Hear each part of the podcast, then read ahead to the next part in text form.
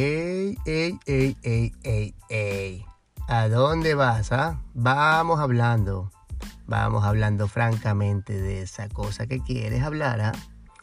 Aquí en mi podcast, el cual es simplemente una extensión de mi blog, vamos a hablar sobre cuestiones que tengo ahí escritas, historias, filosofadas, que en este caso pues las hago verbal. Aquí tu host, Michael Maldonado.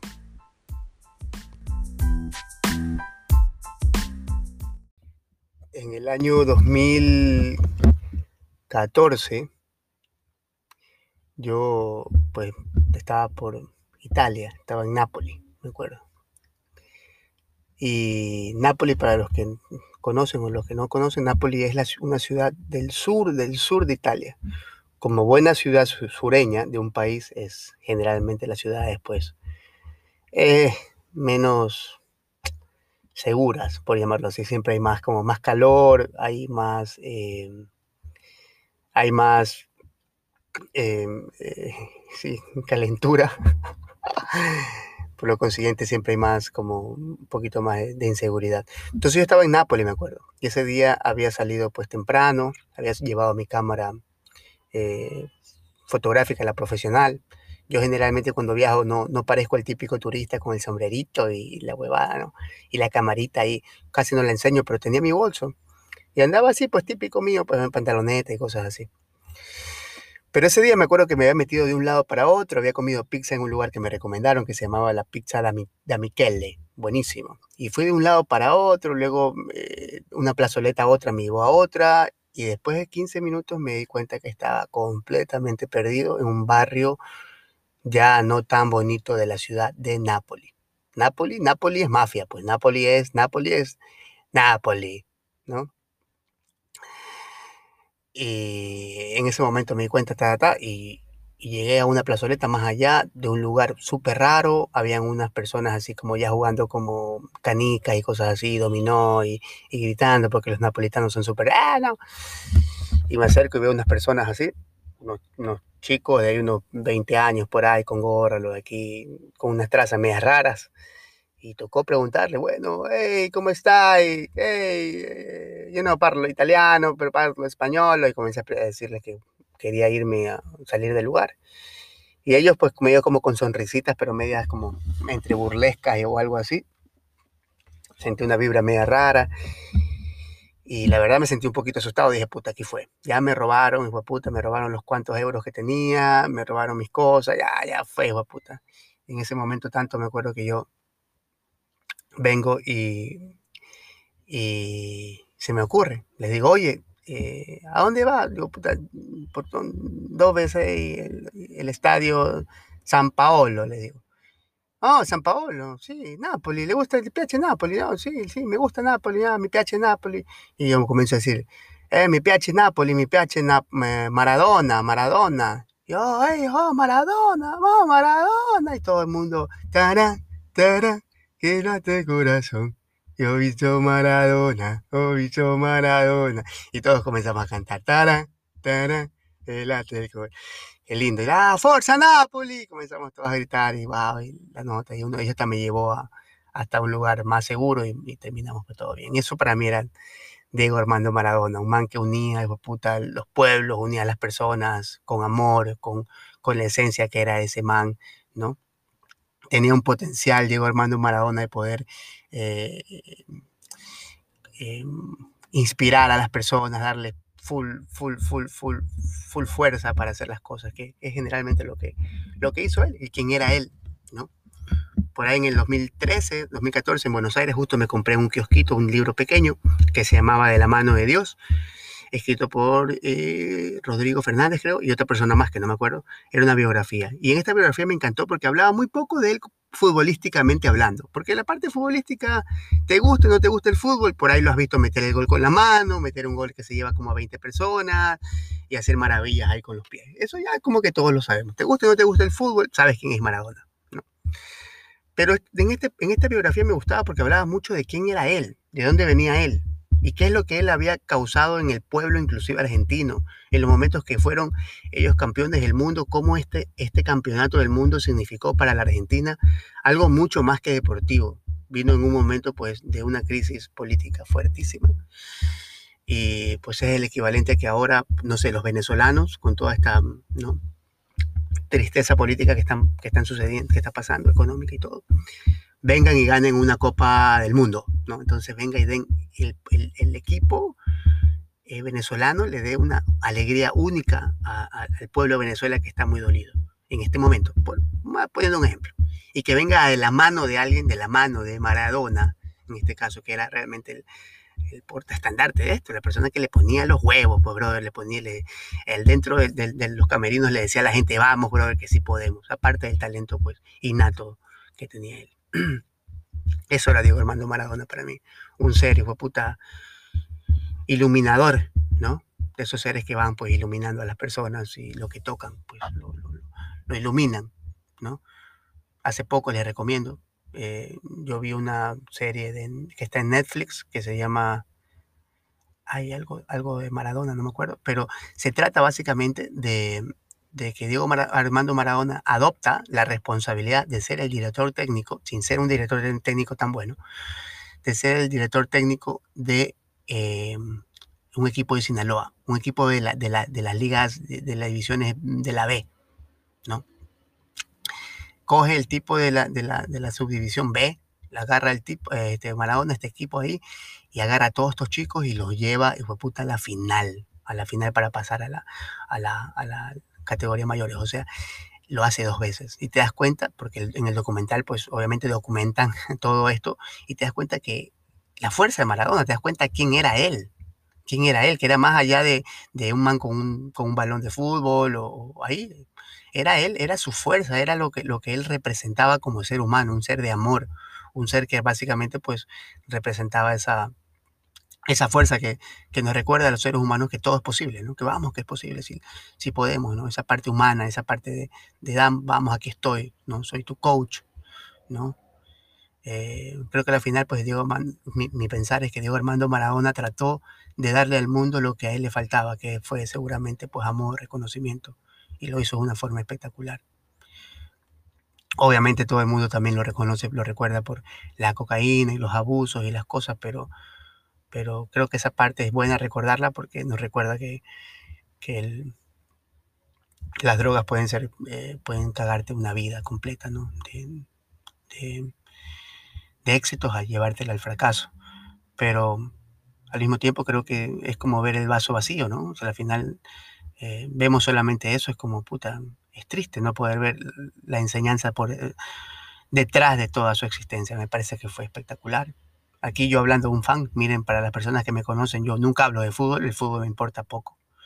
Eh, desde un punto de vista futbolístico, Maradona me parece bacán. No sé si Maradona o Pelé es mejor, no lo sé. Eso no me importa, pero me, parece como persona, Maradona un ser que se debe recordar. Me acuerdo que en Boston una, una, había una creo que la Copa América, no me acuerdo qué era. Estaban los, eh, estaba yo con unos amigos brasileros y, argentinos y, y, había un bar lleno de brasileros y argentinos y estaba la gente ahí, ta, ta, y por primera vez me di cuenta la, la puta, la riña que se, tienen esos dos, ¿ah? es una, una huevada fuertísima. Y me acuerdo que estaba con mis panas argentinos y comenzamos a cantar, como era, como era, brasilero, brasilero, que amargado se te ve. Maradona es más grande, es más grande que Pelé.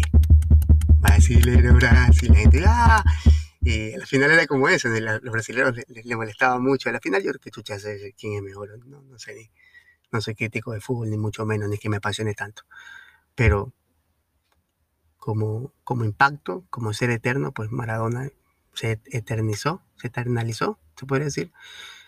Y, y eso, entonces para mí es básicamente esa, esa situación que nos vuelve eternos, ¿no? Un ser que pueda, eh, em, la gente, aún sin su presencia, eh, la gente pueda llevarlo en su corazón por, por algún tipo de enseñanza, algún tipo de recuerdo bonito, de amor, ¿no? Esa semilla que se siembra en el corazón de otro ser siempre es buena porque de esas semillas nacen otras flores que pueden ser repartidas para otros seres. Entonces creo que esa es la eternidad que, que siempre se ha hablado en este caso. Así que grande Diego, grande Diego, Qué odio. Y eso, y, bueno, ayer también se celebró este eh, el N25, que fue el día de que se recuerda las... Bueno, básicamente se lo hace por la muerte de, creo que son las chicas Mirabal, si no me equivoco el apellido, de las personas de República Dominicana, que eran unas chicas que estaban ahí en contra de, de un dictador que se llama Trujillo. Para los que quieran saber un poquito más, léanse La fiesta del chivo, un libro de Mario Vargas Llosa, que es súper bueno.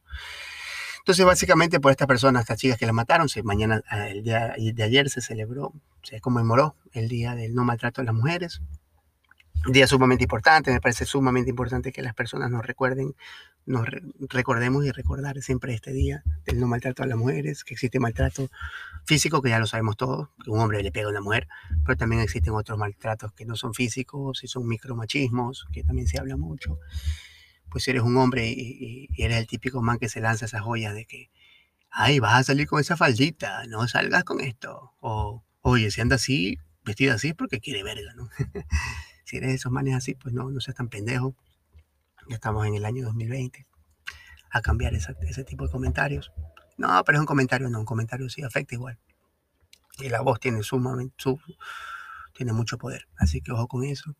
Si eres una mujer, pues también tienes una responsabilidad que es no solamente este, comenzar a compartir memes y hay que el día del maltrato, que no maltrato, sino también coger, y, eso está bien también, de ley, la propaganda es buena, pero al mismo tiempo también recordar que existe una responsabilidad como mujer, y una responsabilidad como mujer es tomar cartas en el asunto de, por ejemplo, acciones como, qué sé yo, em, a mí se me viene a la mente, pues, eh, eh, como las mujeres, por ejemplo, em, no sé, hablan de de igualdad, por ejemplo, de géneros y, y le gusta que aún, le, no sé, pues, les paguen todo, ¿no?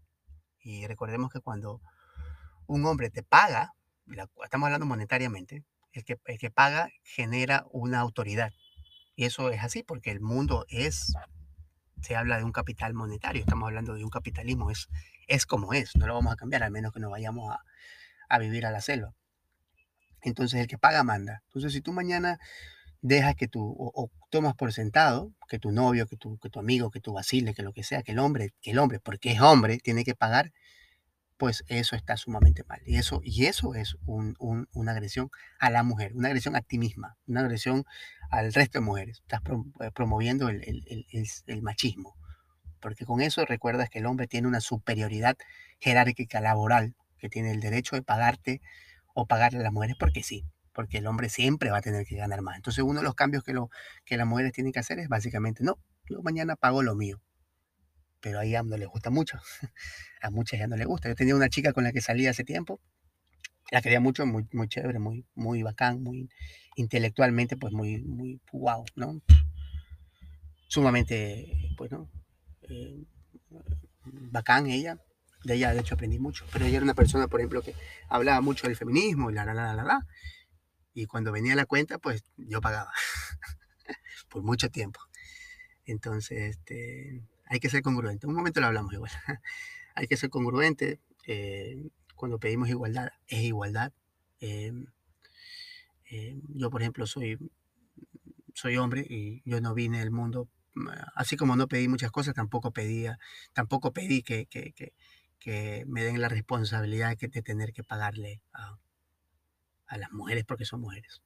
Yo he estado en, sillas con amigas, lamentablemente, que cuando viene ido la, cuenta, miran hacia otro lado y, dicen el hombre tiene que pagar. Amigas, panas.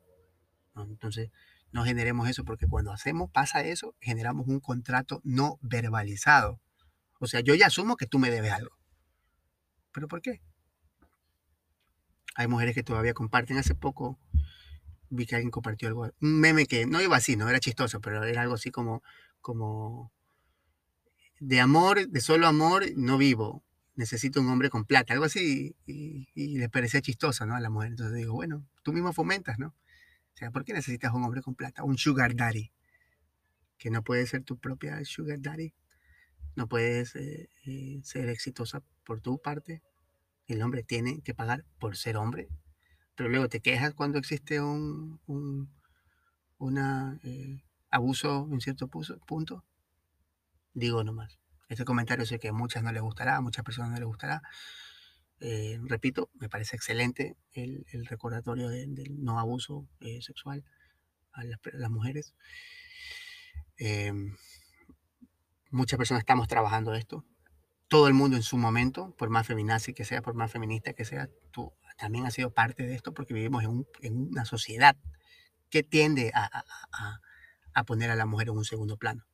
Yo escuchaba hasta hace, poco que, contaban que hasta hace poquito, como en el año 1900 o 1920, o sea, hace poquito, hace 100 años, por ahí, tu abuelo o mi bisabuelo, eh, mm, pueden haber sido parte de, de una sociedad en la cual la mujer era propiedad del hombre. O sea, por ejemplo, si tú eres mi esposa o mi hija y mi vecino te faltaba el respeto, en ese momento se, se hacía una denuncia el dueño de casa, en este caso el hombre, hacía una denuncia contra el agresor como una, una agresión a mi propiedad. O sea, la mujer era propiedad legal del hombre. Hasta hace poco. Wow, heavy. O sea, en ese mundo vivimos. Pero está cambiando, está cambiando, chévere. Pero cambiemos todos, pues, ¿no? Le digo este mensaje, sí, va directamente para los hombres que, que a veces actuamos como pendejos.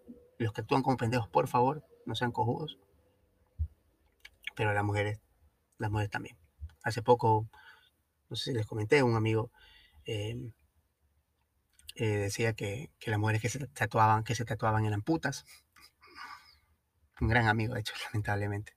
Se lanzó una perla. Las mujeres que se tatúan son putas. Y obviamente, como brother, el que tiene complejo aquí eres tú. Y puta, como, ¿qué es ser puto? ¿Qué es ser puta? ¿Acostarse? ¿Es ser puto? ¿Ser puta? tener sexo es ser puto. Su mamá es puta y mi mamá también, mi abuela también. Pues, nacimos nosotros, o sea, si no, ¿cómo nacemos? ah, no, entonces hay que acostarse con, con, con, una persona que no esté casado contigo, entonces no es puta. O una persona que, acostarse con algunos es ser puta. Ah, entonces tú no lo eres, tú no te has acostado con algunos, con algunas. Entonces como que no es congruente, ¿no? Y las mujeres mismos promueven esta, esta, este, este, agresión, porque entre ellas son las primeras que se atacan. Ustedes lo saben. Si eres una mujer que me está escuchando, ustedes saben. No, que tu fulanita es, es, una zorra, es una puta. Porque vacila con dos, vacila con tres. ¿No? Y te fijas en la sexualidad de la otra y también fomenta ciertos eh, em, comentarios pues, desfavorables para su propio gremio, su propio gremio. Alguna vez escuché que la mujer es la primera enemiga de la mujer misma. y es cierto, porque hemos creado, en un, estamos en una sociedad que, que degenera a la mujer. Sí, degenera. La pone como un ente solamente sexual. Tienes que verte totalmente bonita, si no, no vales. No, y tú ya sabes el resto. Pero bueno, esos son otros tipos de, de temas. Así que eso es lo que quería decir. A la final, pues. Con eso es todo. Y Diego, eterno Diego, ya sabes, como la gente eterna. Prefiero recordar a Diego por las cosas bacanes, sino porque se metía de drogas ni sé qué cosa, porque al final, pues, las adicciones, ah, otro tema para toparlo. Adicciones son simplemente, pues, eh, llenas de vacíos que, que tenemos todos. En un momento hemos tenido algún tipo de dependencia. Puede ser una sustancia, puede ser el alcohol, puede ser el cigarrillo, puede ser una persona, puede ser un hábito, puede ser el trabajo, ¿no? Porque los seres humanos tenemos esa insatisfacción crónica de que no nos sentimos completos, ¿no? Tratamos de siempre llenarlo con algo, muchas veces externo, ¿no? Pero bueno, eso es todo. Mis panas, nos vemos.